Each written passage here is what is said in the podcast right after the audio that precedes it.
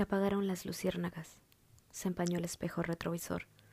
Decrépitas se tornaron las ganas, las gotas caían mezquinas, sin grosor. Ni siquiera se hacía la lluvia, por más que las ganas fueran un torrencial. Hay cosas en las que Dios no se entromete y prefiere no estorbar. Destinos hay muchos. Esa tarde, emulando el ocre, no se hacía esperar. Yo hubiese querido no fuese cierto, pero lo temido ocasionalmente nos termina por alcanzar. No hay sonido de campanario en iglesia que resuene más que la predicción de cosas que no trascienden y se quedan en lo vulgar. Sin embargo, con lo que quedó alcanza todavía, para tomarme la osadía de encontrar en las líneas venideras nostalgias en los fragmentos, remembrando aquella tarde. No hay día igual, no me aflijo.